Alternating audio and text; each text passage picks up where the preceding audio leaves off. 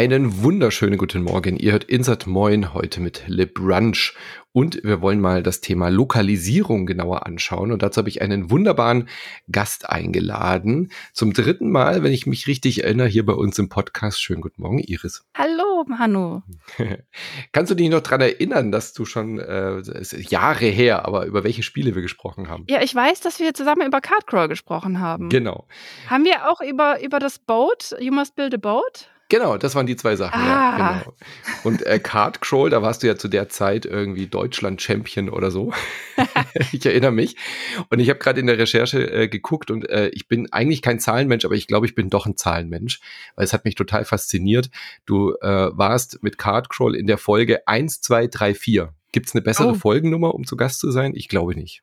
Also ich finde es auf jeden Fall sehr schön. Ja, sehr schön. Und dann warst du ja ein zweites Mal da und das waren die gleichen Zahlen. 1, 3, 2, 4. ähm, hat, welche Zahl sind wir jetzt? Boah, das wäre jetzt natürlich doch der Hammer, oder? Er hast du nicht vorbereitet. Noch, das habe ich nicht geguckt, aber das gucke ich jetzt sofort. 3, 2, 7, 4. Also Ach, immerhin, die, nur die 1 fehlt. Ja, ja. Oder ich verzögere die Folge einfach, bis die Zahlen wieder passen. Da musst du halt bis Folge 4000 jetzt warten. Nein, das machen wir natürlich nicht. So, auch wenn du schon da warst äh, und wir haben über Spiele gesprochen, bist du heute in einer ganz anderen Position da. Erzähl doch mal ein bisschen was über dich, was du machst und wer du bist. Ja, genau. Also ich bin Iris, wie wir vielleicht äh, schon festgestellt haben.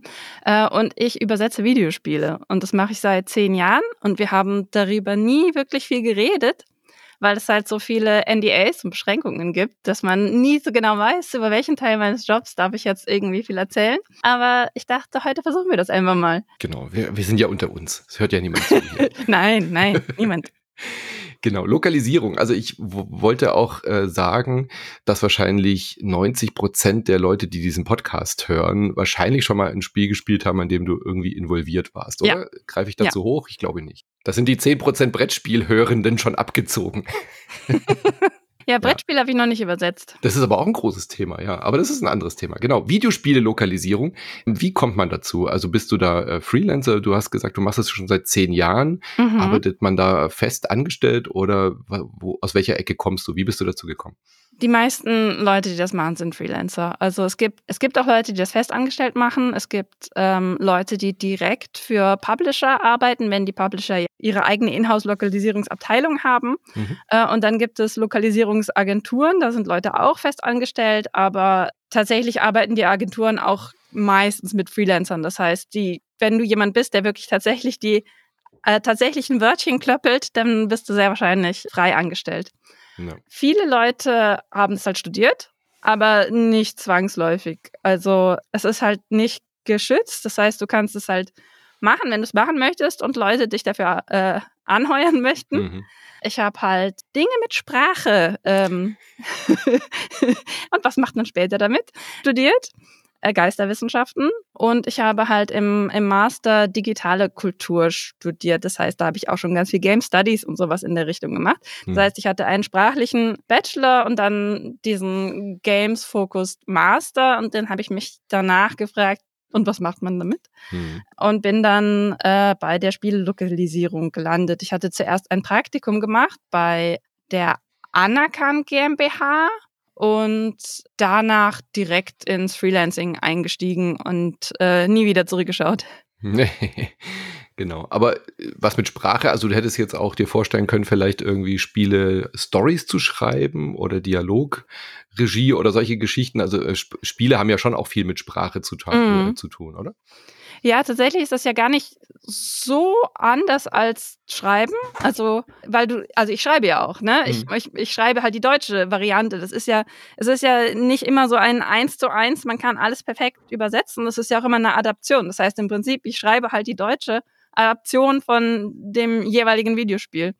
Das heißt, es ist eigentlich auch sehr ähnlich. Und ja, ich, hätte, ich könnte mir halt auch vorstellen zu schreiben. Das Gute ist, ähm, beim Übersetzen äh, hast du ja den Ausgangstext. Du hast also immer einen Prompt und musst nie darüber nachdenken. Du hast nie das komplett leere Blatt, ne? Hm. NDAs, du hast es schon angesprochen, du bist wahrscheinlich sehr, sehr früh immer in aktuelle äh, Spiele mhm, genau. äh, verwickelt, äh, sag ich jetzt mal, weil die ja heutzutage eigentlich fast immer auch in der deutschen Lokalisierung rauskommen. Also die Zeiten, dass, äh, weiß nicht, außer Rockstar fällt mir jetzt eigentlich, glaube ich, kaum ein großes Studio ein, die sagen, nö, pf, wir, wir machen irgendwie gar keine Synchro-Version und äh, aber, aber bei Texten auch spätestens da gibt's ja meistens deutsche Bildschirmtexte.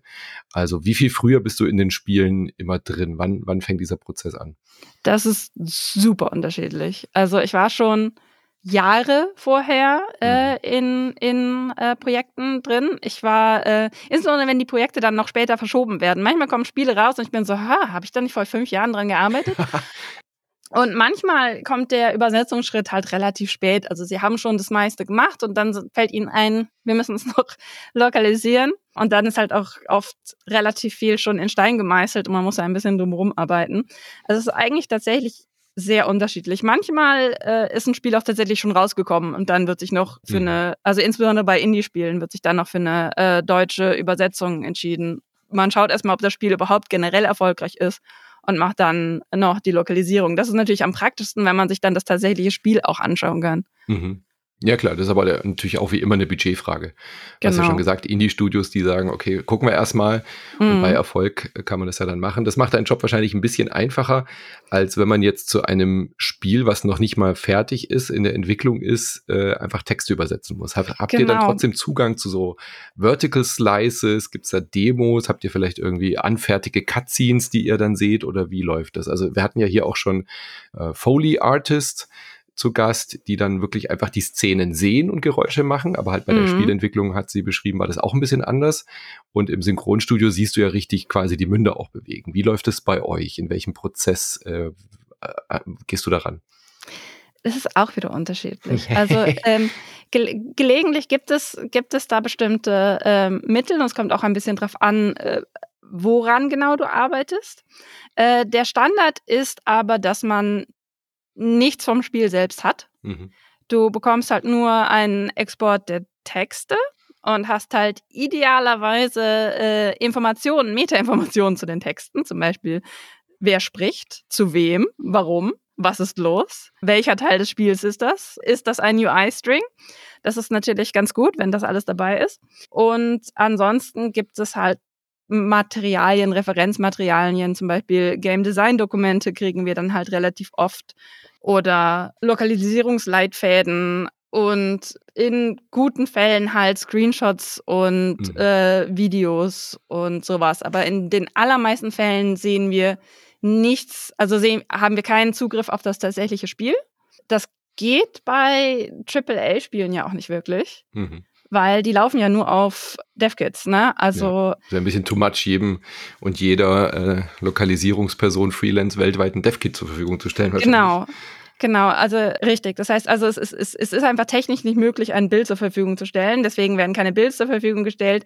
Aber deswegen vergisst man da halt auch oft, dass es bei bestimmten Arten von Spielen tatsächlich möglich wäre und dann kriegt man trotzdem kein Bild. Hm. Am meisten, also am häufigsten bekomme ich Bilds für Indie-Spiele, weil mhm. die halt oft nicht so komplexe Spiele haben, dass sie nur auf DevKits laufen. Das ist dann einfach ein Steam-Key wahrscheinlich oder so, gell? Genau, genau. Ein Steam-Key zum Early Access oder zur internen Version und so. Ähm, und bei Mobile Games kann man sehr oft äh, damit rechnen, mhm. sehr oft, sehr oft würde ich nicht sagen, aber man kann damit rechnen, einen spielbaren Bild zu bekommen. Genau, und, und oft, wenn es halt Kritik gibt zu Videospielübersetzungen, können sich die Leute überhaupt gar nicht vorstellen, dass du nicht siehst, was du machst quasi. Ne? Also du hast mhm. so ein bisschen, also ich würde es so ein bisschen beschreiben als diese Platus Höhlen. Situation. Ne? Du, du, du sitzt in der dunklen Höhle und du siehst Schatten an der Wand und du übersetzt die Schatten an der Wand, aber du mhm. siehst ja nicht das tatsächliche Spiel. Und deswegen müssen wir halt oft im ganzen Prozess sehr viele Fragen stellen so äh, Kontextfragen und äh, können wir hiervon nochmal einen Screenshot sehen und wie wird das und das realisiert und ist das ein Nomen oder ist das ein Verb? Und dann kommt es natürlich auch sehr darauf an, wie antwortfreudig die äh, dein Gegenüber ist. Mhm. Na, ne? also äh, mit welcher Geschwindigkeit bekommst du Antworten? Wie ausführlich sind die Antworten? Ähm, das große Problem sind die Entweder-Oder-Fragen, auf die einfach nur Ja geantwortet wird. Ist das das äh, oder das gemeint? Ja. genau, genau. Es ist, was, es ist so, so ein Anfängerfehler. Und ich, ich versuche das auch immer zu vermeiden, Entweder-Oder-Fragen zu stellen. Aber manchmal musst du eine Entweder-Oder-Frage stellen und dann sitzt du da und, und drückst die Daumen, dass halt bitte, bitte, bitte, gib mir eine richtige Antwort und lese nicht nur den ersten Teil. Hm. Ähm, ja, das heißt, also es ist, es ist halt schwierig. Also die Leute stellen sich halt immer vor, dass du genau siehst, was du da machst, aber tatsächlich gibt es halt sehr viele Workarounds, dass du halt den notwendigen Kontext bekommst, um zu übersetzen, was du übersetzt. Dazu kommt halt noch, dass nicht alle Teile gleichzeitig fertig werden. Ne? Mhm. Ähm, wie du halt gesagt, wird, gesagt hast bei diesen großen Spielen, dass du halt anfängst ähm, zu übersetzen, während halt aber noch total viel äh, äh, in Bewegung ist. Ne? Es werden noch Texte neu geschrieben, es werden Dinge komplett über den Haufen geworfen und anders gemacht. Manchmal äh, übersetzt du als allererstes das Ende vom Spiel und siehst erst später, wie es anfängt. Ähm, oder du weißt gar nicht genau, an welcher Stelle des Spiels du dich gerade befindest. Also äh, davon kann halt sehr viel mit einem guten Game Design Dokument ähm, gecovert werden, dass du halt ein gutes Dokument hast, dass dir genau sagst, das ist die Story, so fängt es an, in der Szene passiert das und das mhm. und in diesem Bereich des Spiels passiert das und das, dass du anhand der Texte, die du bekommst, merkst, ah, ich bin gerade da. Aber generell kommt es halt alles nicht in der Reihenfolge, in der du das als Spieler oder als Spielerin sehen würdest? Ich stelle mir das gerade so ein bisschen vor wie so Regieanweisungen. Also wenn ich mir jetzt so einen Dreh in Hollywood vorstelle oder auch am Filmset in Deutschland von mir aus, dann äh, wird, werden die Szenen ja auch nicht chronologisch gedreht, sondern dann wird ja auch, weil es genau. in der gleichen Location ist, vielleicht halt die Todesszene, die am Ende vorkommt, gefilmt. Und dann müssen die SchauspielerInnen ja dann auch irgendwie wissen, in welcher Emotion ist diese Rolle gerade. Und dafür gibt's ja dann ganz klar irgendwie das Skript, das Drehbuch mhm. und die Regieanweisung. Habt ihr sowas dann auch? Also du hast ja schon gesagt, den, den, den, das Game Guide-Dokument gibt's häufig, aber wahrscheinlich auch nicht immer. Aber sind dann auch so Anweisungen wie, was weiß ich, der Hauptcharakter kommt rein und sieht, dass seine äh, seine, sein Partner irgendwie einen Pfeil im Knie hat. So, dass du diesen Kontext hast. Also stehen da solche Anweisungen drin, die die Szene beschreiben oder, oder ganz selten? Die, die Spanne geht von gar nichts zu, äh, du bekommst sehr viele Informationen. Also ich hatte schon ähm, Dateien, wo halt auch drin stand, zum Beispiel äh, Dialogdateien, wo halt auch drin stand, das ist der Charakter, der spricht, zu dieser Person spricht der Charakter, er ist wütend, genervt, etc. Mhm. Und dann halt vielleicht noch so ein paar Kommentare, wenn was er sagt und warum er das sagt, wenn da irgendwas potenziell unklar ist. Ja, also es gibt definitiv Dateien, die sehr ausführlich dokumentiert sind, aber diese Dateien sind eher selten. Mhm. Äh, am anderen Extrem hast du alphabetisch geordnete oh Strings. Oh Gott. Also Strings sind, äh, Strings sind einfach nur äh, die Zeilen quasi, genau. genau, die, die, die Elemente.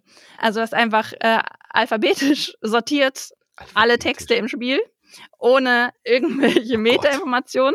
Und die ähm, IDs, weil jeder String hat halt eine ID, damit man mhm. das später ins Spiel setzen kann, ne? Weil das muss ja abgerufen werden. Äh, und die IDs sind einfach nur irgendwelche Zahlenketten. Das, das ist, das ist das. Ähm, das, das, ist dein das täglich hartes Brot. Okay, verstehe. Das ist das Schlimmste.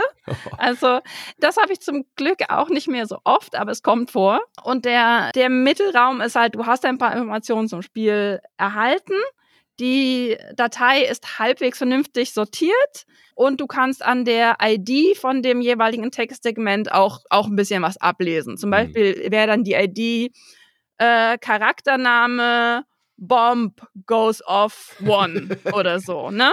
Also mhm. du, du verstehst, wann, wann die Person das sagt. Oder Charaktername uses medkit. Oder Gerald Shouting oder sowas. genau. Das heißt, du hast dann allein durch die Benennung des Textsegments hast du schon mhm. ein bisschen Kontext, der dir irgendwie hilft. Und dann kommt es halt darauf an, wie ist die Datei sortiert und was für zusätzliche Informationen hast du vielleicht noch. Aber dass halt Dateien so wirklich komplett wie so ein Skript durchdokumentiert sind und die keine Fragen offen bleiben, ist sehr, sehr selten. Ich habe ja früher Webseiten entwickelt und beim HTML gab es eben so Style-Angaben, so CSS, dann so macht man so eine eckige, eckige Klammer, kursiv, eckige Klammer und dann ist halt der Text kursiv. Mhm. Gibt sowas in eurem Job, dass da quasi einfach äh, drinsteht, Sarkasm, also sar sarkastisch gemeint, humorvoll, lächelnd, dass so Emotionen quasi äh, wie in einem Drehbuch auch drinsteht. Da steht ja dann manchmal auch, Charakter geht lachend ab oder so, wenn du so, so mhm. Theaterstücke liest. Habt ihr solche Tools oder solche Hilfen, dass die, die Devs euch das quasi mitliefern können, wie das gemeint ist? Weil ich stelle mir vor, gerade wenn jemand was sarkastisch sagt in einem Videospiel und du siehst nur den einzelnen String, das fällt ja dann nicht immer gleich auf, ob das ironisch oder sarkastisch gemeint ist. Das muss man ganz anders übersetzen. Das ist richtig. Also, wie gesagt, in den am besten dokumentierten Dateien gibt es das. Und ansonsten reimt man sich das meistens aus dem Kontext zurück mhm. äh, zurecht. Wenn du eine gut sortierte Datei hast, dann hast du ja vielleicht, wenn du Dialoge hast, dann auch die Dialoge, die zusammengehören, zusammen. Mhm. Ähm, und kannst das, auch, ja. kannst das alles lesen und siehst das Gespräch als Ganzes. Ich hatte aber auch schon die Situation, ähm, oft auch, weil die Dialoge werden ja aufgenommen und die Sprecher sind aber zu unterschiedlichen Zeiten verfügbar mhm. oder müssen zu unterschiedlichen Zeiten aufgenommen werden. Deswegen hatte ich auch schon Dateien für die Übersetzung, die aber nach Sprechern sortiert waren. Ja, klar, logisch. Dass man zum Beispiel hatte, okay, ich habe jetzt nur Gangster 1 und Gangster 3, weil die sollen als erstes aufgenommen werden. Deswegen haben wir die, die Texte schon mal abgabefertig gemacht, die können übersetzt werden. Aber Gangster 2 und 4, die in dem Gespräch beteiligt sind, die haben wir noch nicht fertig. Deswegen haben wir die gar nicht an euch rausgeschickt. Aber die sind halt im Gespräch. Das heißt, ich sehe deren Antworten nicht, weil die Texte noch nicht fertig sind. Das heißt, ich, ich habe nur, hab nur einen halben, ein halbes Gespräch und dann habe ich drei Monate später die andere Hälfte des Gesprächs. Ähm, und muss dann gucken, wie ich das wieder einbaue. Und das machst äh, du seit zehn Jahren. Ja, äh, ja. Und im, im, im schlimmsten Fall sind dann bis zu diesem Zeitpunkt Gangster 1 und Gangster 3 auch schon im Deutschen aufgenommen. Das heißt, die mhm. Arbeit wurde schon gemacht. Das heißt, diese Texte kann ich dann nicht mehr im Nachhinein ändern, sondern muss dann versuchen, Gangster 2 und Gangster 4 irgendwie so in die Unterhaltung zu schummeln, dass das alles äh, sich liest wie ein tatsächliches zusammenhängendes Gespräch. Hm. Also gerade dieses Zerstückelte. Ähm, ich mhm. hatte das ja schon so ein bisschen vermutet, weil man ja ganz oft mal über so skurrile Übersetzungen äh, stolpert. Also auf dem Xbox Dashboard, da passiert es ja, glaube ich, soweit ich weiß, automatisch. Da müssen wir auch gleich ja. nochmal drüber reden. äh, das ist dann irgendwie offensichtlich, dass es halt einfach äh, quasi Google Translate war damals noch. Ähm, aber äh, ganz oft hat man ja diese, diese Memes, die dann auch entstehen, All Your Base are belong to us und solche Geschichten. Ähm, kommt sowas vor allem durch diese Zerstückelung, würde ich jetzt mal vermuten. Also natürlich hat es wahrscheinlich oft auch was mit einer fehlenden Sprachkenntnis zu tun, wenn halt das Budget vielleicht nicht groß genug ist oder so. Aber ähm, das ist ja wahrscheinlich das Hauptproblem in, in deinem Job. Ist das was, was ihr irgendwie auch versucht zu verändern? Habt ihr, könnt ihr da irgendwie Forderungen stellen? Das, äh, oder ist das einfach produktionstechnisch halt oft nicht möglich? Ich denke tatsächlich, dass sehr, sehr viele Fehler eben durch den fehlenden Kontext passieren mhm. und dadurch, dass halt nicht klar war, dass irgendwas an einer bestimmten Stelle auf eine bestimmte Art und Weise passiert. Oft ist es ja auch so, dass man zuerst, äh, also dass die Texte werden ja noch geändert. Zum Beispiel, man hat vielleicht sogar zusammenhängende Dialoge gehabt, aber dann wird noch irgendwas umgeschrieben und plötzlich ist das, was, was man selber übersetzt hat, äh, passt nicht mehr zu dem, was, was neu dazugekommen ist. Das heißt, ja, es passieren definitiv extrem viele Fehler durch diesen fehlenden Kontext. Man versucht dem entgegenzuwirken, indem man halt Fragen stellt. Also das ist im Moment ist das die beste die beste Technologie, die wir haben, ein, ein Excel-Sheet, äh, in dem wir fragen, was hat es damit auf sich? Ähm, was ist die Zeile, die da vorkommt, zum Beispiel? Ähm, oder äh, warum sagt dieser Charakter das? Oder was ist mhm. da gerade passiert? Und man, man stellt dann einfach einzelne Fragen für jedes Problem, das man hat und hofft, dass die relativ zeitnah beantwortet werden. Du hast gerade Excel-Sheet gesagt. Meinst du wirklich Excel-Sheet also, oder auch von mir aus ein Google Docs-Dokument? Ich hätte jetzt erwartet, ja. ihr habt da irgendwie ein ausgeklügeltes, äh, umfangreiches Spezialtool, Redaktionswerkzeug, das ihr quasi direkt in der Datenbank äh, das, das schreibt. Das muss doch dann niemand mehr extra importieren und exportieren, oder ist es tatsächlich der Fall? Das erschreckt mich jetzt. Also was die Kommunikation mit dem Publisher oder den Developern angeht, wird tatsächlich sehr viel in äh, Excel oder Google Sheets gemacht. Mhm. Es gibt äh, ein, also gelegentlich gibt es da halt eigene Software, die dann die jeweiligen Publisher oder Developer benutzen. Also wenn sie sagen, bitte mach alle Fragen über dieses Tool.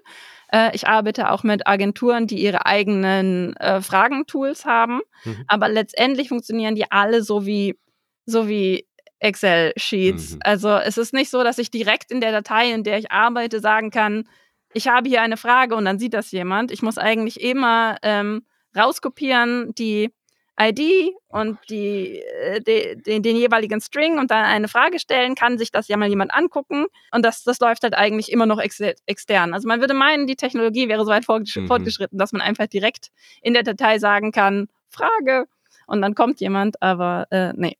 Aber das Übersetzen selber findet in spezieller mhm. Software statt? Das Übersetzen selber findet in einer Software statt, die sich CAT-Tool nennt. Mhm. Das steht für Computer Assisted Translation.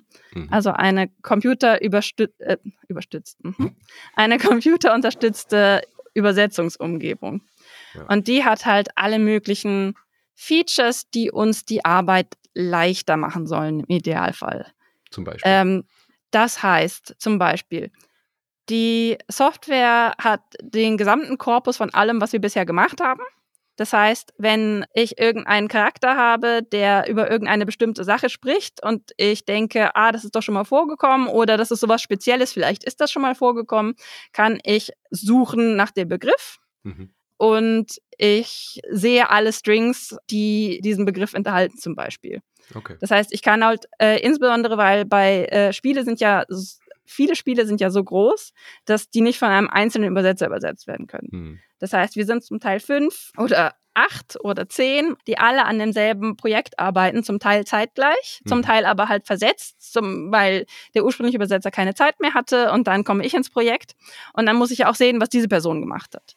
Das heißt, ich kann das halt mit dem, mit dem Tool, kann ich jederzeit quasi alles abrufen, was bisher gemacht wurde und ich kann filtern nach bestimmten Begriffen, nach bestimmten Arten von, von Texten. Und es hat eine Regex-Einbindung. Das heißt, wir können zum Beispiel alles, was nicht übersetzt werden soll, kann getaggt werden, dass man einfach nur den Tag einfügen muss. Zum Beispiel HTML-Strings äh, oder Variablen. Zum hm. Beispiel, wenn du sowas hast. Ich habe mit Color FF something something Bob slash Color gesprochen. Mhm. Dann kannst du diese Color Tags werden halt automatisch getaggt, damit dir auch da kein Fehler passieren kann beim Übertragen in die mhm. andere Spalte. Oder so, so String Replacement, wenn dann irgendwie dein, dein Charakter einen eigenen Namen wählt am Anfang oder? Mhm, Und dann wird genau, quasi mit genau. Username oder sowas dann genau. angesprochen, ja. Dann, dann, oder halt auch dann, für Verzweigungen, stelle ich mir vor, wenn jetzt im Rollenspiel, was weiß ich, du entscheidest dich für den einen und nicht für den anderen Party-Mitglied, der mitkommt, dass dann der oder die auch richtig angesprochen wird, solche Sachen. Genau, also das sind, genau, das sind ja alles dann Variablen im, im Ausgangstext. Und damit die auch richtig in den Zieltext übertragen werden, kann man die mhm. taggen lassen. Na, dann gibt es natürlich ein Glossar. Funktion, sodass du auch gewarnt wirst, wenn du Glossarbegriffe nicht benutzt. Mhm. Die hat ist natürlich auch so ein bisschen fehleranfällig, wenn man wenn sie, wenn zum Beispiel die Software glaubt, da wäre ein Glossarbegriff drin, aber eigentlich war kein Glossarbegriff und dann werden falsche Fehler ausgespuckt und so weiter und so fort. Aber das ist halt auch das Glossar, äh, der gesamte Korpus. Äh, du kannst Dinge taggen mm, und es gibt eine Funktion, die super ist, aber gleichzeitig problematisch, weil die zu Preisdrückungen führt. Und zwar, wenn die Software erkennt, dass eine Zeile, an der du arbeitest, schon so ähnlich existiert, mhm. dann wird dir dieses alte Ergebnis ähm, reinkopiert. Mhm. Das heißt zum Beispiel, ähm, habe ich einen, einen String, der lautet Manu the Great Magician. Hm. Und dann habe ich einen String, der heißt Iris the Great Magician. Dann würde mir beim String Iris the Great Magician schon direkt das Manu the Great Magician, äh, hm. die Übersetzung davon reinkopiert, weil ich müsste ja theoretisch äh, nur den Namen ändern. Mhm. Außer dass ich jetzt schon bei diesem Beispiel schon völlig klar ist, dass ich eigentlich jeden, jedes Wort ändern muss, weil wir haben unterschiedliche Geschlechter. Was im Englischen dann natürlich äh, nicht klar war für die Leute, die das programmiert haben, wahrscheinlich, genau. Genau. Und das heißt halt, die Software findet halt alles, was ähnlich ist oder auch alles, was gleich ist. Halt, wenn sich irgendetwas wiederholt, dann wird es automatisch schon eingefügt. Und das ist einerseits total super, weil das dafür sorgt, dass nicht so viel mhm. Uneinheitlichkeit mhm. entsteht. Zum Beispiel, wenn ich eine ganze Liste von Item, Item-Beschreibungen habe und die sind alle fast identisch, ne? Mhm. Dann möchte man ja nicht, dass sie komplett unterschiedlich klingen in der Übersetzung sondern dass die, dass die ähnlich klingen, damit du auch als, als Spieler äh, immer schnell äh, die Teile in der Beschreibung findest, die du, die für dich relevant sind, weil du liest ja nicht jedes Mal die ganze Beschreibung, du wirst ja bescheuert. Hm. Äh, bei einem MMO zum Beispiel. Ähm, und deswegen ist es halt wichtig, dass Sachen konsistent sind und immer die gleichen, die also ähnliche Formulierungen haben, also in bestimmten Textsorten. Ja. Aber sowas wie Quest-Items oder Items und Orte, das wird ja dann wahrscheinlich einmal zentral ähm, übersetzt als einzelner String und der wird dann ja immer, auch wenn sich da jetzt nochmal was ändert. Also Skyrim zum Beispiel hat im Deutschen ja auch einen eigenen Namen und dann äh, taucht es ja überall auf. Das muss man dann nicht jedes Mal oder sich irgendwie vorher absprechen im Team, wie, wir, wie übersetzen wir jetzt Skyrim. Also klar, ihr müsst es, ihr müsstet es ja dann vorher einmal festlegen. Ja, das, also das wäre halt ein Glossarbegriff. Ne? Also das käme halt ins Glossar und dann könnten wir auch, dann, dann würde man das Glossar sehen. Das heißt, allein wenn du schon ein, eine Textzeile hast, in der ein Glossarbegriff, wie zum Beispiel Skyrim, mhm. auftaucht, dann hättest du, dann hätt, würdest du sehen in deiner, in deinem Interface, dass da irgendwie Skyrim wird so und so übersetzt. Na, mhm. also, mhm. und du könntest das halt auch äh, direkt mit einer, mit einer Taste einfügen. Naja, was ich jetzt meinte, sind halt einfach ähnliche Texte, die halt auch, abgesehen vom Glossar, halt allein dadurch, dass sie ähnlich sind, werden sie halt schon reingepastet. Und das ist aber auch eine Sache, die zu unglaublich vielen Fehlern führt. Ne? Mhm. Wenn, wenn, wenn jetzt alle, wenn jetzt etwas, was 100% gleich ist, einfach in alle anderen Strings reingepastet wird, die 100% gleich, gleich sind, ähm, bedeutet das aber nicht, dass, dass die Übersetzung jedes Mal gleich sein soll. Ja, ja. Zum Beispiel, weil im Englischen oft Nomen und Verben gleich klingen. Mhm. Und dann hast du zum Beispiel einmal einen Button, der aber ein Nomen ist und einmal einen Button, der ein, der ein Verb ist. Und weil das aber eine 100% Übereinstimmung ist, wird das alles schon reingepastet. Und dann brauchst du aufmerksame Übersetzer und aufmerksame Lektoren und aufmerksame äh, QA-Menschen, um äh, zu merken, dass das so nicht sein soll. Und das äh, sorgt halt, also einerseits erleichtert es uns die Arbeit, weil es uns Arbeit abnimmt, andererseits sorgt es halt dafür, dass genau dann an solchen Stellen oft diese peinlichen Fehler, die mhm. dann auch viel diskutiert werden, überhaupt erst passieren. Ja, und durch die automatische Übersetzung steht es dann halt schon drin und wenn der Kontext fehlt, fällt es euch ja wahrscheinlich auch gar nicht auf. Also genau. Äh, ex, jeder kennt oder alle von uns kennen diesen Button, wo Ausgang oder Verlassen draufsteht mhm. für Exit. Und wenn du dann noch, was weiß ich, ein Börsenthema gerade hast, wo jemand über den Exit redet äh, von irgendeiner Firma oder Aktien oder so, dann ist nochmal ein dritter Kontext dabei. Das äh, stelle ich mir extrem schwer vor. Ja, genau. Also Exit ist ja auch, es ist ja genau ein Beispiel für, es könnte sowohl ein Nomen sein als auch ein mhm. Verb. Und äh, je nachdem, was es ist, wird es anders übersetzt. Und muss, muss etwas anderes stehen. Und wenn, wenn das nicht das da steht, was da im Deutschen normalerweise stehen sollte, sieht es direkt super komisch aus. ja. Auch oft unfreiwillig, ja. Genau, und dazu kommt, was es halt nochmal schwieriger macht, diese Aufmerksamkeit zu haben, um daran zu arbeiten und das, und das ähm, zu verbessern, ist, dass die meisten Agenturen mittlerweile dadurch, dass diese, diese ähm, Übersetzungswerkzeuge sind halt unheimlich verbreitet, zumindest in der Spielelokalisierung. In anderen äh, Übersetzungsbereichen wird tatsächlich noch super viel von Hand gemacht. Mhm. Ähm, äh, oder ohne spezialisierte Software, aber äh, in, in Spielen wird eigentlich immer äh, sehr viel Software benutzt. Und viele Agenturen benutzen diese Übereinstimmungen dazu, Rabatte zu fordern. Mhm. Also im Prinzip zu sagen, dieser, dieser String ist ja zu 75 Prozent genauso wie der andere String. Deswegen mhm. solltest du nur noch zu 50 Prozent bezahlt werden. Ach Gott, okay. Genau. Und das führt halt dazu, dass die Übersetzer natürlich weniger Zeit auf diese äh, mhm. Übereinstimmungstexte aufwenden möchten, weil sie ja wissen, dass sie weniger Geld bekommen. Mhm. Na, zum Beispiel, wenn wir wieder sind bei Mano the Great Magician und, und Iris the Great Magician, das ist ja zu 75 Prozent gleich im Englischen. Und wenn sie dann sagen, okay, du kriegst nur noch die Hälfte dafür, mhm. ich muss aber jede einzige, jedes einzige Wort ändern. Ne? Es ist Manu, der große Zauberer, und Iris, die große, nee, groß ist gleich. Hm, okay, gut, ich muss drei Wörter ändern. Gespart. Ähm, aber ich muss sagen, Iris, die große Zauberin. Na, das heißt, ich muss eigentlich, eigentlich mehr ändern, als diese, als diese 25 Prozent, aber ja, ich bekomme nur noch, ich bekomme nur noch weniger Geld, obwohl ich eigentlich mit derselben Aufmerksamkeit an diesen Textfetzen dran gehen muss. Und noch dazu hast du ja die extra Kontrolle quasi, weil du ja nochmal gegenchecken musst, ob das stimmt oder nicht im Kontext. Genau. Also, ja. Genau. Not genau. helping. Ne? Eben, ne? das heißt, eigentlich ist das zwar eine super Software, weil es dafür sorgt, dass, dass halt ähnlich, hm. Ähnlichkeiten erkannt werden, aber äh, durch die Preispolitik und durch, ja, durch, durch einfach den, den generellen Stress, den man oft beim Übersetzen hat, äh, weil die Deadlines sind oft super, super eng, mhm. äh, schleichen sich dann halt genau an der Stelle halt totale Fehler, äh, also total häufig irgendwelche Fehler ein. Es sind halt gerade so diese Stellen, wo du halt nicht mit der Aufmerksamkeit, die du gerne diesen Sachen geben möchtest, rangehen kannst. Zum Beispiel auch, sagen wir mal, äh, Manu der Zauberer und Iris die Zauberer haben noch eine Beschreibung, die irgendwie 500 Wörter ist. Ähm, und es ist alles gleich, außer, außer das Geschlecht. Das heißt, mhm. ähm, Manu und Iris sind jeweils unterschiedlich. Und bei dir steht halt he, his, him zwischendurch mhm. noch drin und bei mir she und her. Aber ich muss ja auch alle Nomen und alle mhm. Adjektive mhm. ändern bekäme dann aber dadurch, dass, sagen wir mal, es ist 500 Wörter oder so und äh, es ist fast identisch und dann ist es irgendwie ein zu 95 Prozent identisch und ich bekäme nur noch 10 Prozent von meinem Preis. Okay. Das heißt, wenn ich ansonsten für den, für den ersten Text, der neu ist, 40 Euro bekäme, bekäme ich für den zweiten Text 4 Euro. Mhm. Weil, ähm, die, weil, die, weil, der Automatismus vom Bot weil, her Weil sagt, der Automatismus ja so sagt, es ist fast gleich. Ja, ja. ja. Ja, da, wow. und dann als Freelancer hat man dann ja auch nicht gerade die Position wahrscheinlich, um, um genau. das irgendwie langfristig klar zu machen, dass ja doch mehr Arbeit drin ist. Also sprich, ihr werdet nach Wörtern bezahlt oder in der mhm, Regel, genau. verstehe ich jetzt richtig, und nicht nach irgendwie Stunden oder nach Zeit. Genau.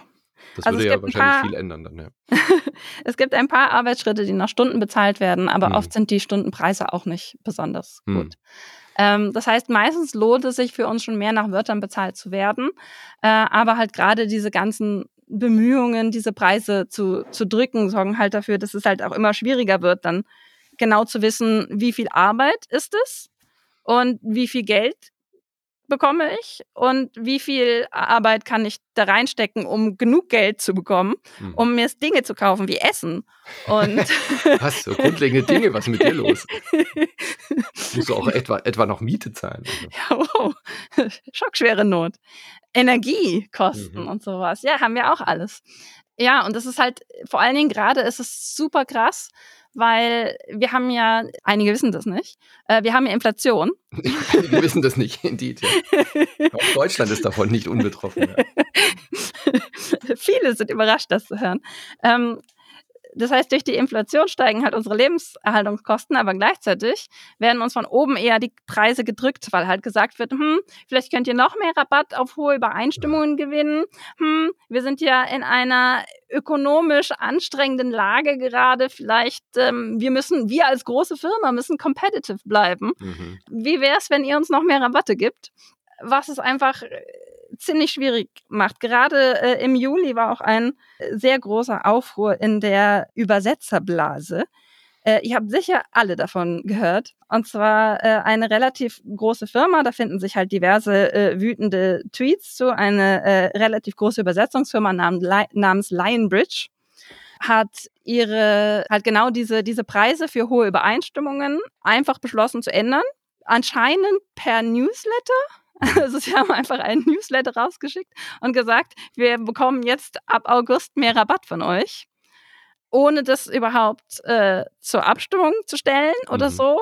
Weil die Sache ist ja, wir sind ja nicht angestellt. Das ist ja das, ähm, worüber wir am Anfang gesprochen haben. Wir sind ja Freelancer, wir bestimmen unsere eigenen Preise und sagen halt, okay, ich arbeite mit euch für so und so viel und ich akzeptiere diese und jenen Rabatte.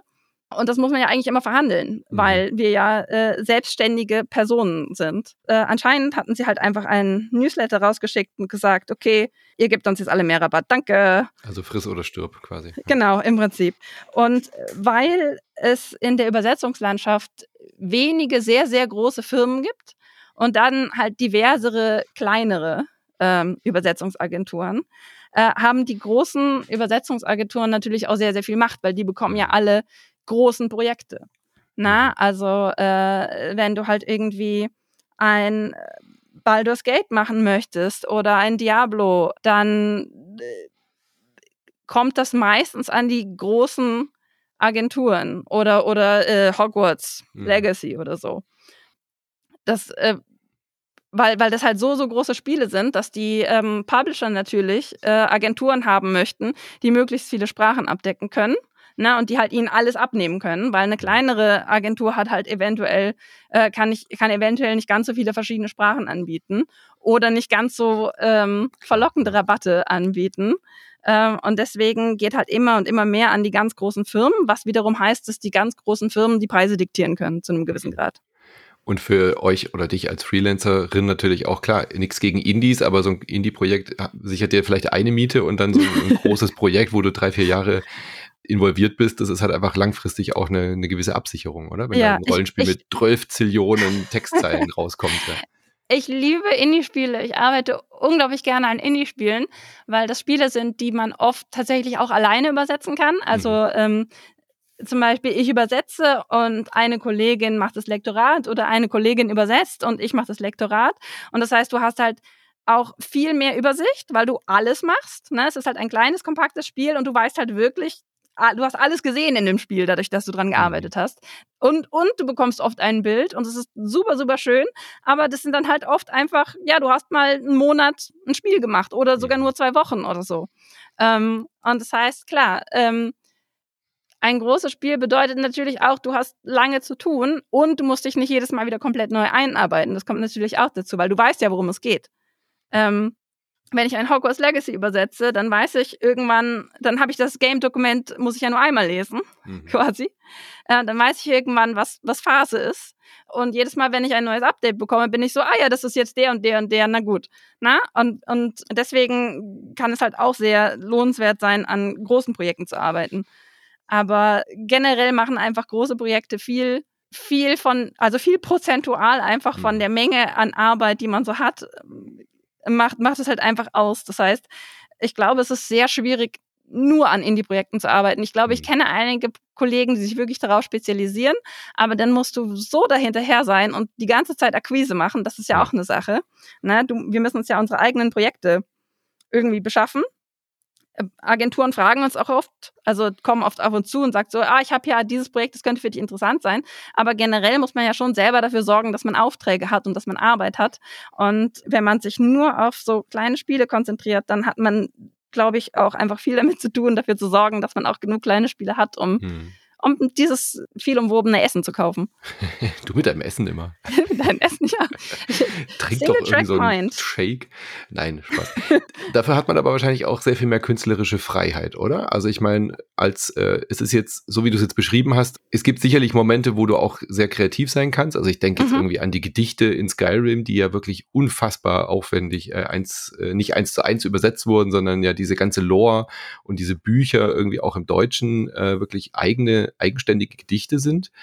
Bei so einem kleinen Spiel, bei einem Indie-Spiel, wenn du das komplett alleine machst, dann kannst du ja wie so eine, so eine Sprache formen, oder? Also, dass mhm. irgendwie du einfach das komplette Ding im Überblick hast, was dir wahrscheinlich auch sehr viel mehr Freiräume schafft. Man aber hat auf jeden Fall mehr Kontrolle, genau. genau. Also du hast halt kannst Kontrolle. Du auch bei so einem großen Spiel irgendwie sagen, okay, da kann ich irgendwie jetzt eigene Impulse reinbringen und was mit dieser Lore anstellen. Oder geht es auch? Aber es ist natürlich schwieriger, weil ähm, du musst dich äh, absprechen können, natürlich, mit deinen Kollegen oft weißt du in sehr großen Projekten aber nicht, wer deine Kollegen sind. Mhm.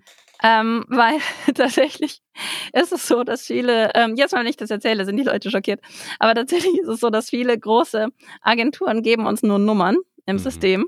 Oh das heißt, das heißt, wir wissen nicht, wer wir sind. Und das heißt, ich weiß, ich arbeite mit Nummer 3 und mit Nummer 53 mhm. an diesem Projekt, aber ich habe keine Gelegenheit, äh, mit ihnen darüber zu sprechen außer über, über die Agentur. Das heißt, jedes Mal, wenn ich irgendwelche Ideen habe oder irgendein Feedback oder denke, oh, könnten wir übrigens das und das vielleicht so und so machen, muss ich der Agentur schreiben, damit sie das weitergibt an die andere, weil nicht alle Agenturen wollen, dass wir miteinander reden. Oh Mann. Und das heißt, ich weiß auch bis zum Ende nicht, mit wem ich gearbeitet habe. Ich habe jetzt öfter für Spiele tatsächlich Credits bekommen und erst in den Credits gesehen, dass Leute, die ich kenne, die ich auch persönlich kenne und mit denen mhm. ich während dem Projekt hätte reden können, äh, daran gearbeitet haben, weil ich das nicht wusste. Und sie dürfen mir das natürlich auch nicht sagen, weil sie haben ja ein NDA unterschrieben und ich auch. Das klingt ein bisschen, also ich möchte jetzt keiner Agentur da irgendwas unterstellen, aber das erinnert mich so ein bisschen an die Geschichten wie äh, Hamburger Game Studios, wo versucht wird, den Betriebsrat zu verhindern.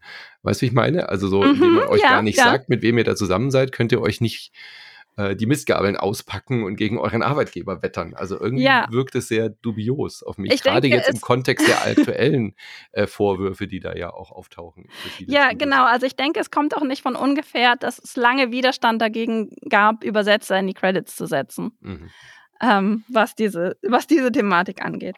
Also genau, also es ist bei großen Projekten im Idealfall äh, wenn die Agentur kooperiert, kann man miteinander reden und dann kann man miteinander äh, diskutieren, in welche Richtung man gehen möchte mit bestimmten Dingen.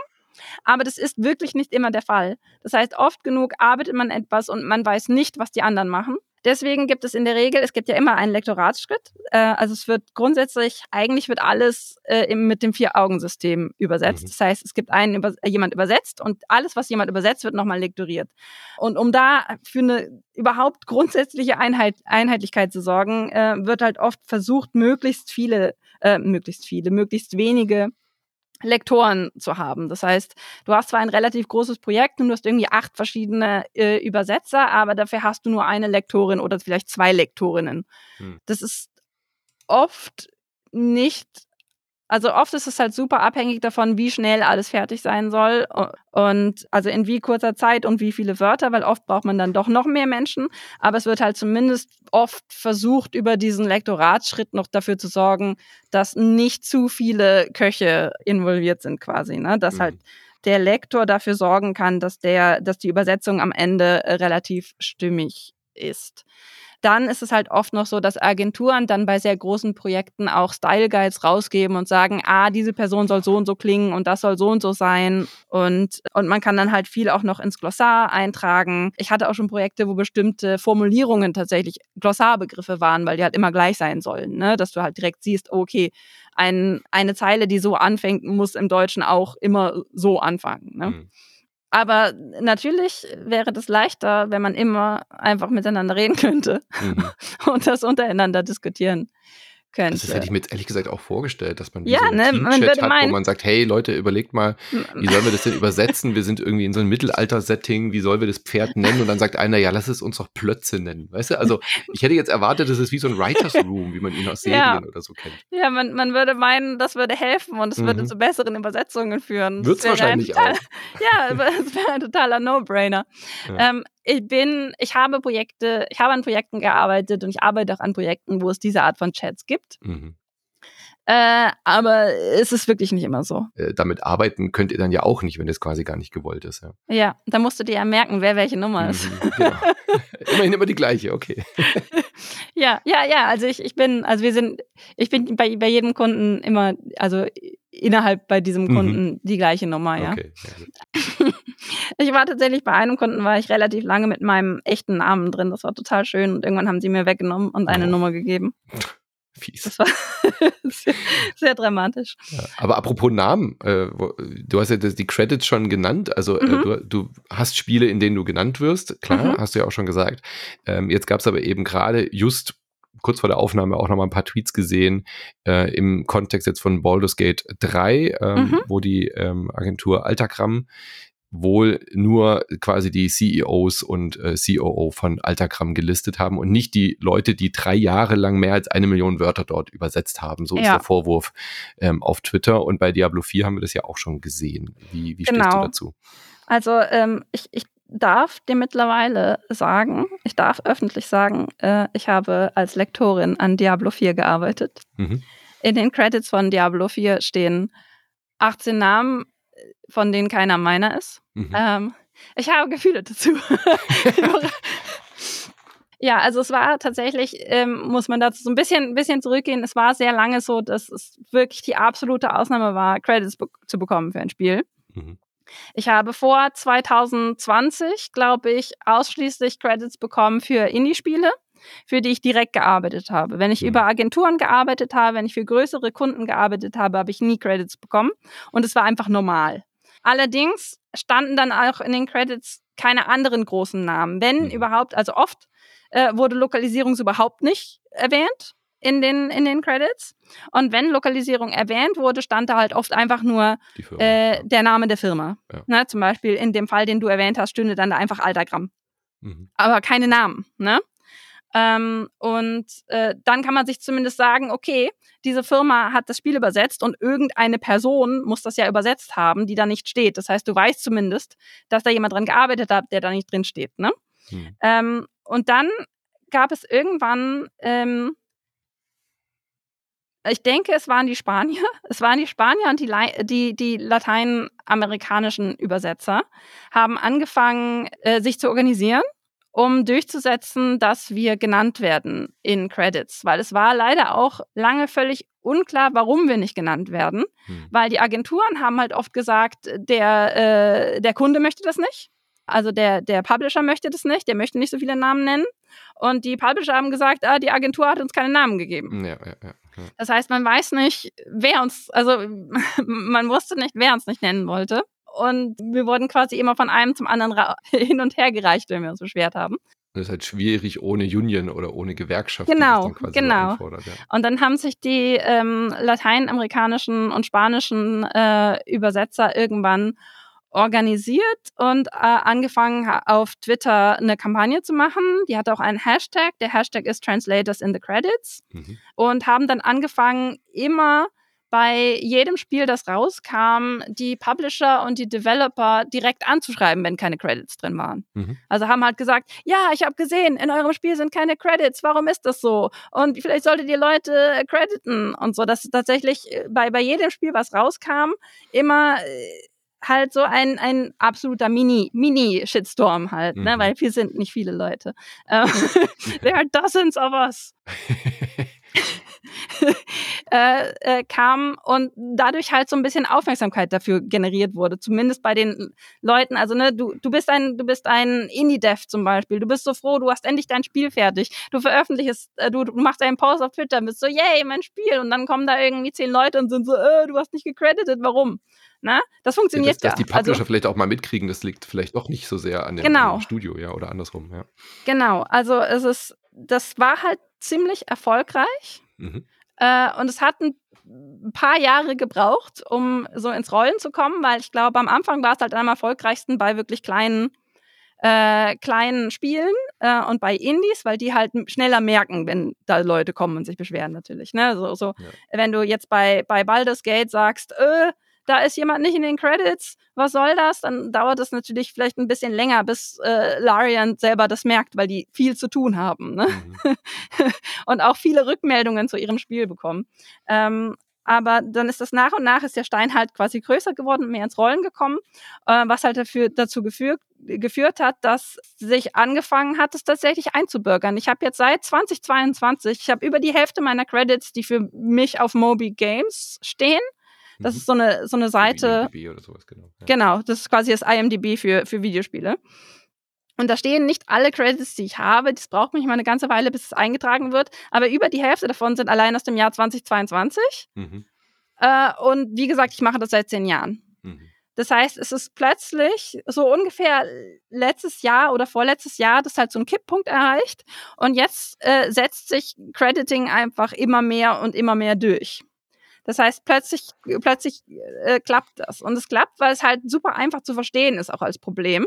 Na? Also es ist, wir sind nur ein paar kleine Übersetzer, die sich so ein bisschen beschweren, aber Außenstehende, die diese Texte lesen und die diese Tweets lesen, verstehen ja, was wir, was wir wollen. Ja, ne? Weil es ist ja kein kompliziertes Problem. Es ist ja nicht so, bezahlt uns mehr für diese, für diese hohen Übereinstimmungen und alles, was ich dir eben erzählt habe. Das ist mhm. ja super kompliziert und verwirrend. Aber wenn du einfach nur sagst, ähm, ich habe daran gearbeitet, ich sollte da drin stehen, das verstehen alle. Das heißt, es wurde dann auch geshared außerhalb, es wurde geshared von Journalisten und so weiter mhm. und so fort. Und das hat halt den Effekt gehabt, dass sich jetzt mehr und mehr plötzlich durchsetzt, dass es normal ist. Äh, ja, weil es halt auch das Unfair-Gefühl irgendwie. Genau, genau. Und weil alle das ja verstehen. Nicht mal Geld, sondern schreib einfach meinen Namen hin. Ich habe da genau. mitgearbeitet. Da stehen ja selbst PR-Menschen oder so drin. Genau, und, und Production-Babys und, genau. und die Haustiere. und die Hunde, genau, aber die genau. Übersetzer nicht. Na, wenn, die, wenn, wenn die Hunde drinstehen und ja. ja, ja, ja. Und das heißt aber auch, dass es jetzt noch mehr auffällt, wenn jemand nicht mitmacht. Mhm. Na?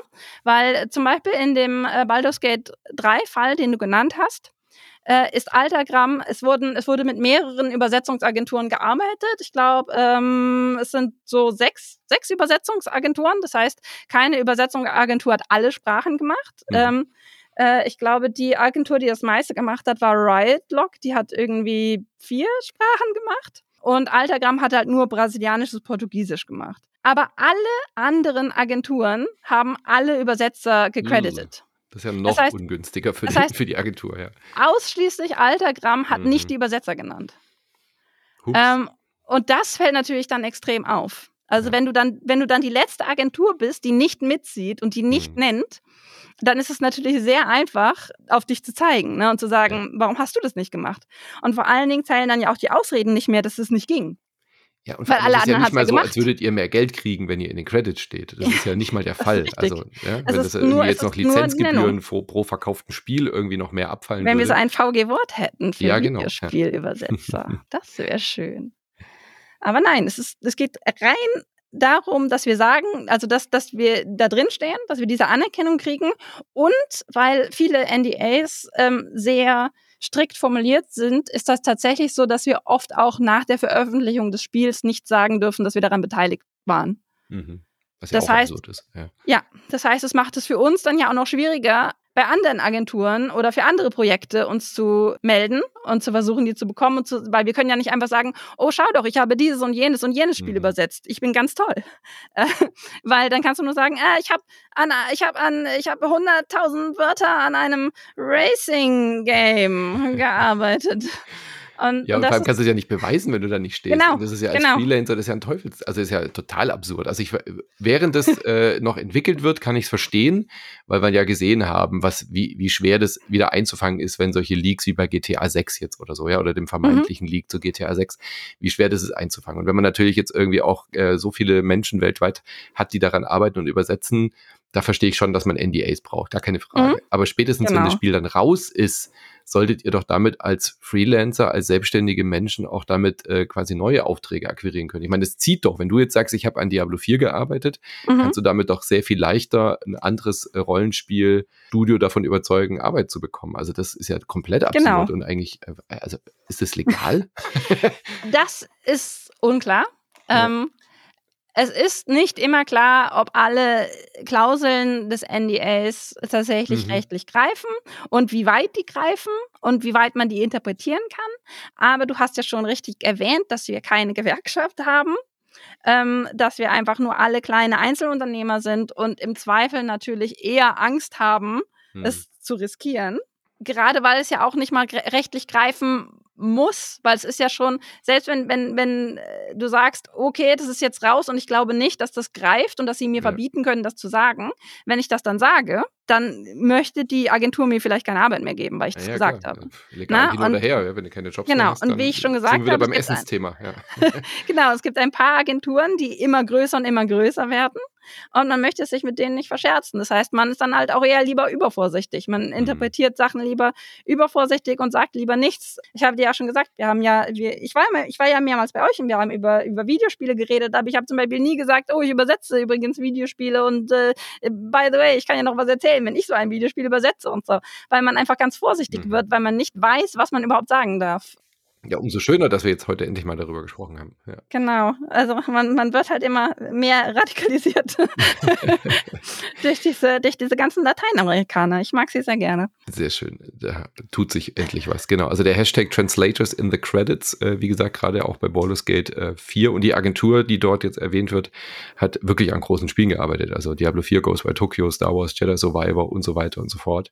Mhm. Äh, aber schön, dass sich da jetzt was tut. Also wenn du jetzt auch sagst, äh, du wirst immer öfter jetzt in Spielen Spielen mhm. gecredited, dann scheint sich das ja auch äh, zu verwandeln. Und ich, ich, also ich sehe auch gar keinen Grund, warum jetzt Studios oder Developer oder auch Publisher da irgendwas dagegen haben sollten. Also die einzige Motivation, die man da sehen kann oder die man jetzt vermuten kann, ist ja wirklich die Preispolitik der Agenturen. So, so mhm. interpretiere ich das eigentlich so sehr, weil ihr euch ja dann auch besser zusammenschließen könnt und auch besser die Preise ähm, ähm, bestimmen könnt, wenn ihr halt auch so, so ein Repertoire an, an Wissen aufbaut, ja. Ja, das ist auf jeden Fall korrekt. Also ich ich denke, es gibt eventuell noch andere Punkte. Auf jeden Fall wurden mir schon mal auch andere Gründe genannt, aber ich kann halt nicht beurteilen, hm. inwiefern die wirklich greifen.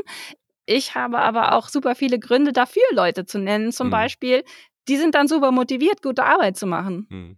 Na, ne? also wenn, wenn, wenn ich weiß, dass ich mit einem Namen, mit, äh, nicht mit einem Namen, sondern mit meinem Namen äh, an einem Spiel stehe, dann, dann weiß ich doch, dass das im Zweifel ja. auf mich zurückfällt ja, und dass ich gute Arbeit machen möchte und dass ich beeindrucken möchte und dass ich gut damit dastehen möchte.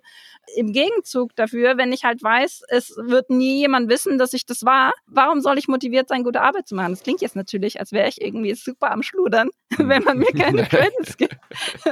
Muss aber ich ein vorsichtig total sein. nachvollziehbar, dass du Na, aber ich, ich denke halt, ja, ich denke halt, dass es unheimlich motivierend sein kann, allein die Namen zu nennen und das ist einfach so gratis Qualität, die die Leute liegen lassen. Ne? Ja, also du bezahlst ja nicht mal mehr dafür. Du sagst einfach nur, ich nenne dich und die Leute sind so, ja, yes, ich gebe mir ganz viel Mühe. Und ich denke mhm. mir so, wow, da würde ich doch, das würde ich doch sofort, das würde ich doch sofort mitnehmen als als Agentur oder als Publisher. Diese diese ähm, Gratis-Begeisterung quasi. Ja, voll. Und äh, vor allem bei, ähm. bei, Künstlern und Künstlerinnen ist ja immer so, ja, ich kann dich zwar nicht bezahlen, aber du kriegst die Exposure.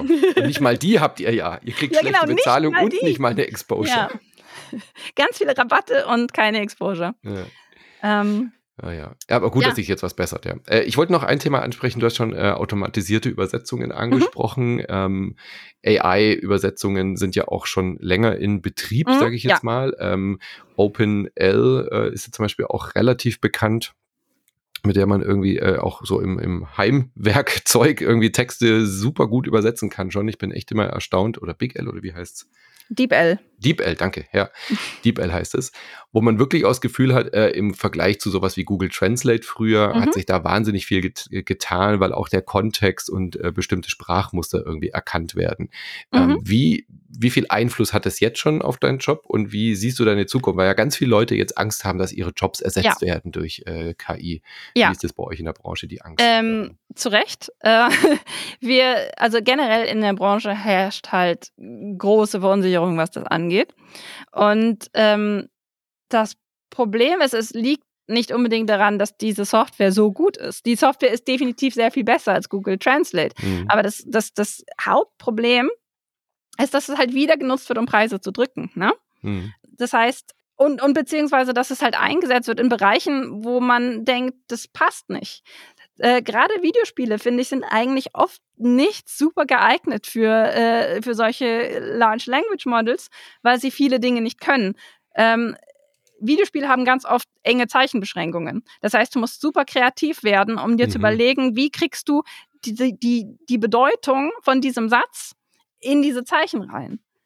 Die, ich habe noch keine äh, Übersetzungs-, also noch keine Maschinenübersetzungssoftware gesehen, die in der Lage war, dann äh, das wirklich auch auf die Zeichenbeschränkung zu äh, reduzieren. Gut, weil Deutsch ist ja. immer länger, immer länger. Genau, machen, Deutsch ist im, im Schritt 30 Prozent ja. äh, äh, länger als. Ich hatte mal auf der, äh, der DEFCOM oder so einen netten Entwickler, so ein Indie, der, der Buttons einfach fix vom UI designt hatte und die Grafiken mhm. waren halt fest. Genau. Und dann hat er die deutsche Übersetzung gemacht und äh, allein schon Spiel starten hat schon nicht auf den Startscreen gepasst. Ja. und dann durfte er sein komplettes System umbauen und alle Buttons und saß noch mal eine Woche dran. Ja, ja aber schau mal, er hat sein System ja. umgebaut. Mhm. Die meisten sagen, bitte macht es so kurz, dass es auf den Button passt. ich hatte mal, ich hatte mal eine Situation, da sollte das Wort T auf ein das Getränk. Äh, ja, baked in Texture, also halt auch eine fixe Texture und sollte auf etwas. Aber es war ein japanisches Spiel, das heißt, das Wort T passte nicht drauf. Mhm. Und wie kürze ich das Wort T ab? Am Ende haben wir, glaube ich, den Buchstaben T dahingeschrieben, was total schwachsinnig ist. Aber ne, wenn, wenn, wenn der Kunde groß genug ist und die, die Arbeitsschritte weit genug fortgeschritten, dann wird halt gesagt, nö, mach das bitte auf Biegen und Brechen passend. Also ich finde, das ist ja schon fast eine, eine positive wow. Geschichte, die du mir erzählst, dass eine, ein Entwickler gemerkt hat, dass etwas nicht geht und es geändert hat. Also wie schön. ähm, ja, meistens, meistens fängt man dann an, sehr hässlich abzukürzen. Dann wäre das Spiel st mhm und, und andere solche Geschichten. Und das kann äh, auch wieder, das kann das, das kann das Large Language Model nicht. Zumindest im Moment nicht.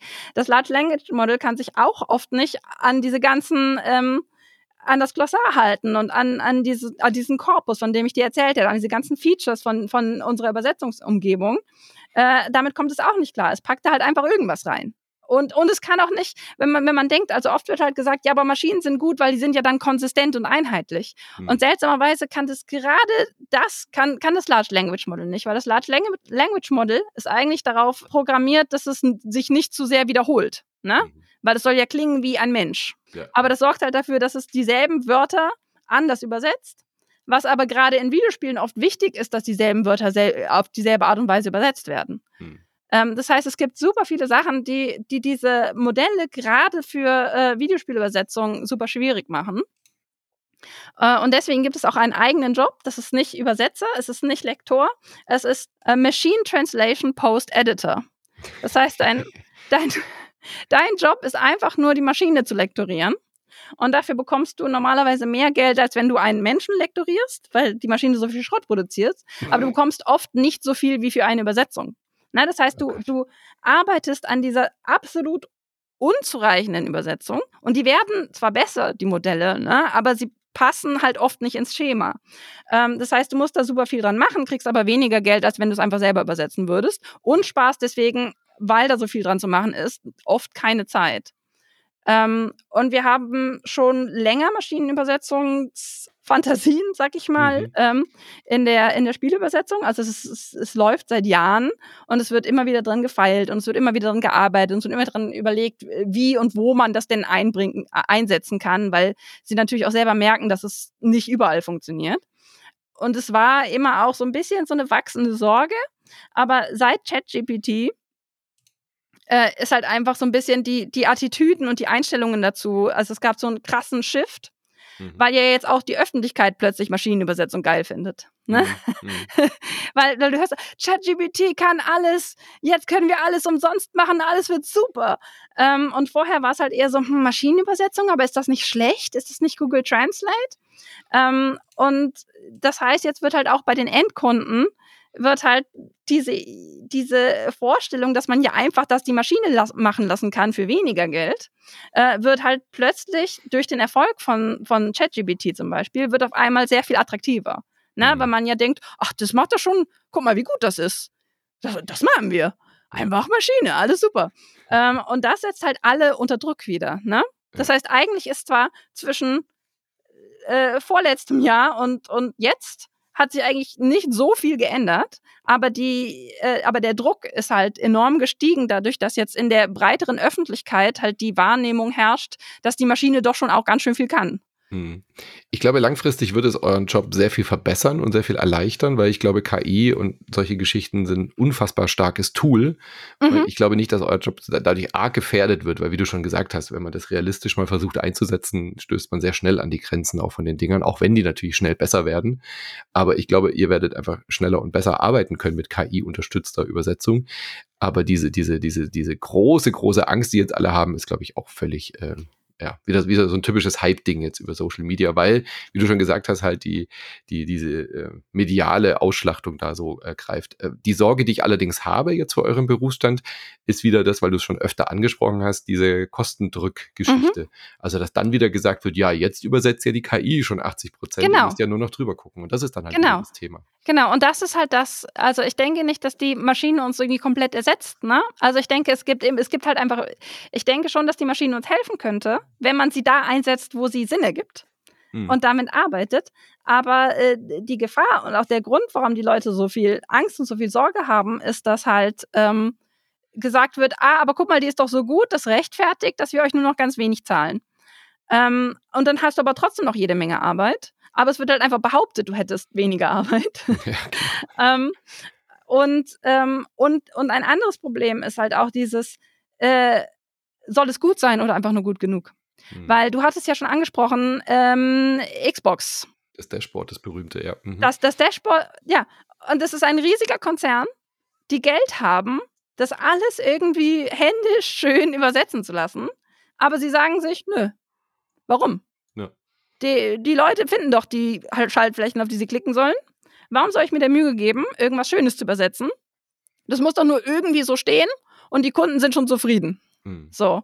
Und das ist das Problem, das ich sehe, dass halt, dass halt nicht, dass halt irgendwann gesagt wird, ja, das muss ja nicht schön sein und das muss ja nicht irgendwie überall super viel Sinn ergeben. Die müssen sich nur irgendwie zusammenreimen können, was gemeint ist und dann passt's. Na, also die, die Qualitätsansprüche der, der Publisher sind für mich, glaube ich, das größere Problem als, mhm. als die Fähigkeiten der Maschine. Also wie immer gilt, fuck Capitalism, alles anzünden. ja, genau. Oder? Dann haben wir nämlich auch ja, das Essensproblem ja. In einer, in einer perfekten Welt könnte, könnte die Maschine, könnte, könnten die Large Language Models halt tatsächlich irgendwie helfen und nett sein.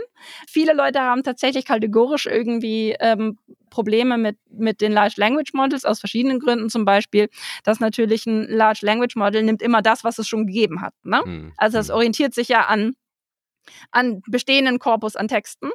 Und das ist natürlich antithetisch zur Kreativität. Ne? Ja, völlig. Das heißt, die, das, heißt die, Ideen, genau, ja. das heißt, die Sorge ist halt, dass, dass die Benutzung von Large Language Models dazu führt, dass man weniger kreative, weniger schöne, weniger mhm. interessante Texte dann schreibt und mehr generischer Kram. Und ich denke, das ist halt auch grundsätzlich, auch ohne den ohne die ganzen Preisbedenken äh, ist das halt eine, ein wichtiger Kritikpunkt daran und dass man sich halt überlegen kann, wo möchtest du dieses Modell einsetzen? Möcht, vielleicht solltest du es nur da einsetzen, wo du wirklich generische Sachen haben möchtest, aus verschiedenen Gründen.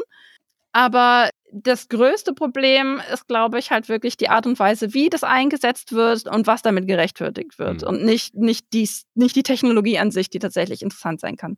Ich hatte wie? ein Projekt, wo ich Maschinenübersetzung als Plugin hatte. Ich wurde tatsächlich zu 100 Prozent bezahlt. Wow. wow. Und es hat sich auch nicht so, also, und ich hatte es halt einfach so als kleinen Plugin an der Seite, dass ich quasi den Vorschlag der Maschine sehen konnte. Hm. Und das fand ich eigentlich tatsächlich ganz mhm. nett, weil, weil dann, ich habe das die meiste Zeit über ignoriert und, äh, und meinen netten Text geschrieben. Aber manchmal kommst du, das weißt du ja sicher auch, weil du, weil du auch äh, Dinge schreibst. Manchmal kommst du an Schreiben, äh, beim Schreiben an so einen Punkt, wo du denkst, da gibt es doch ein ganz das sagt man doch auf eine bestimmte Art und Weise. Und mhm. da gibt es doch dieses Wort. Und das ist super, super häufig und alle sagen das. Wie, wie war es noch gleich? Und in diesen Momenten konnte ich halt in das Plugin gucken und war so, ah, ja, ja du hast es, weil es halt genau das macht. Das generischste und häufigste wie bestimmte Dinge ausgedrückt werden, das kann es. Ne? Hm. Und wenn ich genau das möchte, kann ich da reingucken und sagen, ah, genau, das ist das Wort, das ich suche. Danke, Maschine. und das, da dachte ich halt wirklich, das war so ein Moment, wo ich dachte, ah, das kann ich mir vorstellen. Aber oft wird es halt gepriesen als der Heiland, das jetzt alles besser und billiger macht. und, und wer, äh, und weil es das noch nicht ist, muss dann die Mehrarbeit, die dadurch entsteht, müssen dann die Übersetzer leisten, während sie gleichzeitig so tun, als ähm, also während, während man gleichzeitig alle so tun, als gäbe es diese mhm. extra Arbeit dann nicht. Okay, das ist jetzt die technische Zukunft. Äh, mhm. du hast ja schon gesagt, da tut sich viel jetzt äh, auf Twitter mit dem Hashtag und so weiter. Mhm. Äh, wir beobachten ja auch ganz viel jetzt in USA, dass immer mehr Gewerkschaften auch in der Videospielbranche mhm. tatsächlich gegründet werden ganz groß natürlich auch gerade der Writers Strike und die SchauspielerInnen, die jetzt auch streiken in Hollywood. Also da scheint sich ja auch ein großes Umdenken zu bewegen. Ja, die ähm, haben ja auch oft, also tatsächlich finde ich, hat der Writers Strike hat ja total ähnliche Probleme wie wir. Genau, genau. Weil da geht es ja auch darum, auch, äh, dass, dass halt die Maschine generisch ist hm. und wie man sie in einer kreativen Branche einsetzen soll und die eben auch nicht gut bezahlt werden oder hm, auch genau. eben nicht wirklich äh, fest angestellt sind und so weiter. Ähm, ihr seid ja auch die schreibende Zunft. Also gibt es ja. da jetzt auch schon Bestrebungen, dass ihr irgendwie Teil dieser Writers Guild werdet, wenn das jetzt seine US-amerikanischen KollegInnen sind? Weil äh, gerade in Deutschland gibt es doch eigentlich für alles irgendwie Gewerkschaften. Gibt es da niemand, der, der zuständig es gibt, ist? Es gibt Verbände. Es mhm. gibt keinen Verband, der spezifisch für VideospielübersetzerInnen mhm. ist. Es gibt den BDÜ, das Bund für Dolmetscher und mhm. Übersetzer, mhm. wenn ich mich nicht irre. Und den AWÜ, das sind die äh, audiovisuellen Übersetzer. Und das sind halt Verbände. Und tatsächlich, wenn du dir diese Hashtags anguckst äh, und diese ganzen Probleme, über die wir geredet haben, du siehst, die mischen da auch mit. Also ähm, gerade der AWÜ auf Twitter, die haben sich jetzt zu mehreren von den Themen, von denen ich gesprochen habe, sowohl dem Crediting als auch diesen, diesen Rabatten, das nennt sich Fuzzy Grid, Sie haben da so eine lustige Grafik gemacht mit, ja, Taxifahrer bekommen auch nicht weniger, wenn sie dieselbe Strecke nochmal fahren. also das heißt, es gibt da durchaus Bestrebungen und sie nehmen auch, also zumindest äh, der AWÜ nimmt auch äh, Videospielübersetzerinnen auf. Mhm. Lange Zeit war es halt gerade für Videospielübersetzerinnen ein Problem, dass wir nicht wissen, wo wir hingehören. Mhm. Weil, weil viele haben uns nicht mitgedacht und uns dann nicht genommen. Also mhm. ähm, äh, zum Beispiel äh, war es lange Zeit äh, schwer bis unmöglich, in die Künstlersozialkasse zu kommen als Videospielübersetzer, mhm. obwohl Übersetzer in der Künstlersozialkasse sind. Also, okay, weil sie gesagt ja. haben, Videospiele sind ja keine Kunst, quasi, ne? Also sobald du einmal einen Film übersetzt, könntest du rein, oder wie? Tatsächlich oder hatte ich Kollegen, die beweisen mussten, dass sie das, den Großteil ihres Gelds mit Filmen machen und nicht mit Videospielen. Und Videospielen ist nur so ein kleiner Teil. Oh Gott. Ähm, das hat sich mittlerweile geändert. Also ich habe jetzt tatsächlich ähm, viele Kollegen äh, in der Übersetzer, also viele Videospielübersetzerkollegen, die jetzt auch in der Künstlersozialkasse ist, aber äh, sind. Aber das ist jetzt natürlich nur so ein Beispiel, dass man nicht weiß, wo man hingehört. Weil dann sagt die Künstlersozialkasse, nein, das ist keine Kunst. Und irgendein ähm, Übersetzerbund sagt vielleicht, hm, nee, aber Videospielübersetzer wollen wir nicht. Wir sind hier für Literatur oder, oder, äh, oder Film oder so. Mhm. Und ihr habt keine dedizierte eigene, eigene Gruppe quasi. Und das sorgt halt nochmal dazu, dass die Videospielübersetzer oft lange Zeit so super isoliert und marginalisiert waren, weil sie nicht wussten, wo sie hingehören. Deswegen kann ich auch allen äh, Videospielübersetzern sagen, äh, der AWÜ nimmt euch gerne auf. Aber ja, es war halt lange Zeit einfach unklar, an wen man sich wenden muss. Mhm. Gleichzeitig kennt man seine eigenen Kollegen nicht, weil alle nur Nummern sind. Und, und wir stehen nicht in den Credits, das heißt, wir sehen uns auch da nicht. Und das hat halt natürlich dazu geführt, dass äh, wir überhaupt nicht organisiert waren. Mhm. Aber wie du sagst, es passiert was und ich bin eigentlich sehr zuversichtlich, dass wir in der Zukunft sehr viel organisierter sein werden. Sehr schön. Puh, also hartes Brot auf jeden Fall, dein Job. Äh, du machst es trotzdem jetzt seit zehn Jahren, um äh, auf einer Happy Note aufzuhören. Ja. Was begeistert dich denn an, de, an dem Job, dass du ihn immer noch machst? Also was macht dir da so Spaß dran, dass du trotz dieser ganzen harten Sachen, die du jetzt beschreibst, die de, dein, dein Joballtag nicht leichter machen, trotzdem anscheinend ja mit Freude dabei bist? Ja, es ist einfach, es ist einfach schön, ne? Also, ich mag halt, also gerade auch an Videospielen mag ich halt, dass das so vielseitig ist, weil zum Beispiel ein Literaturübersetzer hat halt äh, ein bestimmtes Skillset, ne? Mhm. Und ein Rechtsübersetzer hat auch ein bestimmtes Skillset und ein technischer Übersetzer und so weiter und so fort. Und als Videospielübersetzer musst du halt oft so ein bisschen was von allem können, ne? Du musst in der Lage sein, ähm, UI-Texte irgendwie stimmig zu übersetzen. Du musst Tutorials irgendwie sinnvoll übersetzen. Und das ist ein komplett anderer Skill, mhm. als Dialoge zu übersetzen oder, oder Dinge auf, auf Soundsync, Lippensynchron zuzuschneiden oder so. Das heißt, man macht so viele unterschiedliche Dinge. Ähm, und muss sich so viele unterschiedliche, unterschiedliche Formen von Wissen irgendwie drauf schaffen. Und es ist einfach super befriedigend, wenn man dann merkt, ah, darin bin ich jetzt richtig gut geworden und, und ja, und, und äh, was ich auch, was auch etwas ist, was mich daran hält, ist, dass ich das Gefühl habe, dass Videospiele auch immer spannender werden, mhm. vor inhaltlich. Ne? Also du hast halt äh, nicht immer nur äh, Zwerge und Elfen kloppen sich. ähm, du, es gibt mittlerweile so viele, so viele interessante Dinge, die irgendwie aufgegriffen werden. Also äh, äh, Spiele über die verschiedensten mhm. äh, Themen und über die über die verschiedensten Bereiche und ähm, und dass man tatsächlich auch oft einfach, wenn man an einem Videospiel arbeitet, man lernt über mhm. so viele Dinge. Ich habe oft ähm, irgendwie zehn Wikipedia-Tabs offen beim Übersetzen, weil ich halt bestimmte Sachen recherchiere, die in dem Spiel mhm. vorkommen mhm. ähm, ne, für Kontext.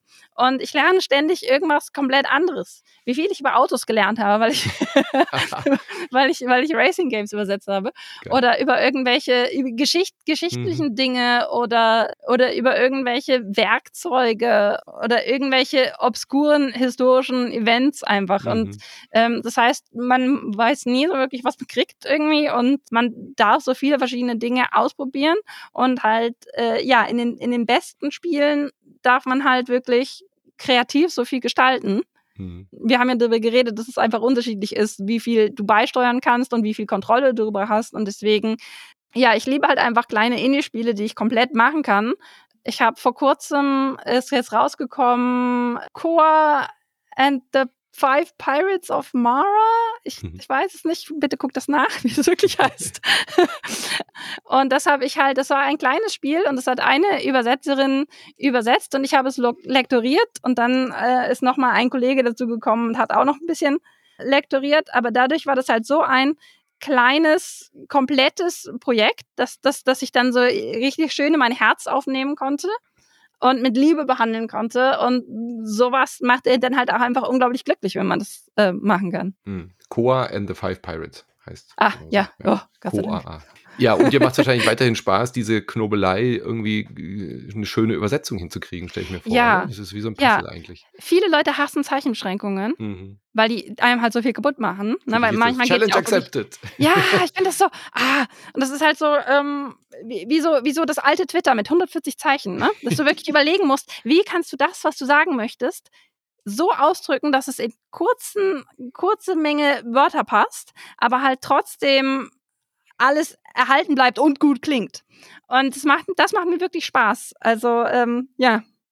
Äh, deswegen, ich, ich liebe Texte mit Zeichen, Zeichenbeschränkungen. Jetzt, wenn es jetzt eh irgendwer hört, dann kriege ich nur noch, nur noch Texte mit Zeichenbeschränkungen, bis ich wahnsinnig werde.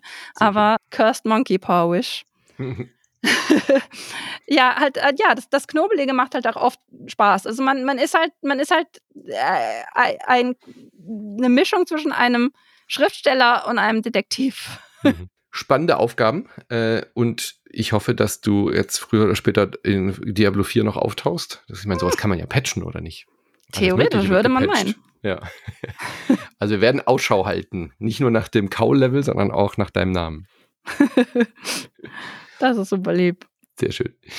Gut, äh, dann vielen, vielen lieben Dank. Und ja, ich glaube, ich habe alles äh, gefragt, was ich wissen wollte. Gibt es noch irgendwas, was dir auf der Seele brennt? Ja. Hm. Nicht, dass, nicht, dass du dann wieder sagst, wenn wir nächstes Mal über ein Spiel reden, ja, aber da müssten wir noch drüber reden. Ja, nee, das fällt mir immer erst später ein. Wenn, wenn ich das nochmal höre und dann denke ich, oh Mann. Okay. Das haben Gut. wir überhaupt nicht besprochen.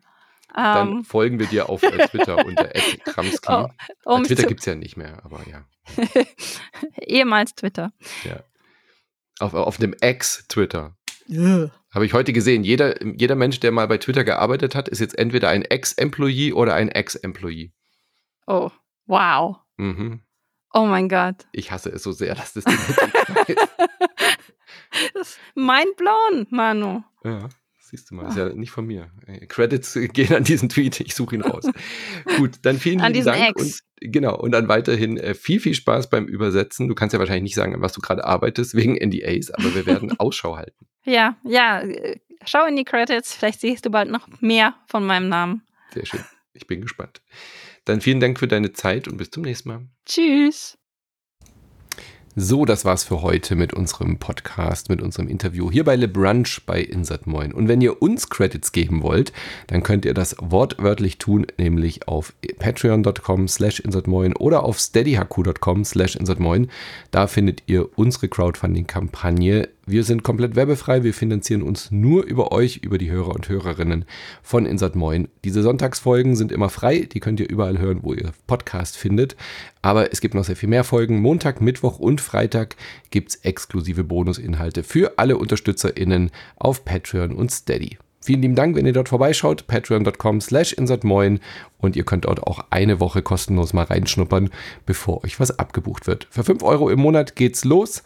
Viel Spaß beim Hören. Wir hören uns dann morgen wieder hier bei einer neuen Folge Insert Moin. Ciao.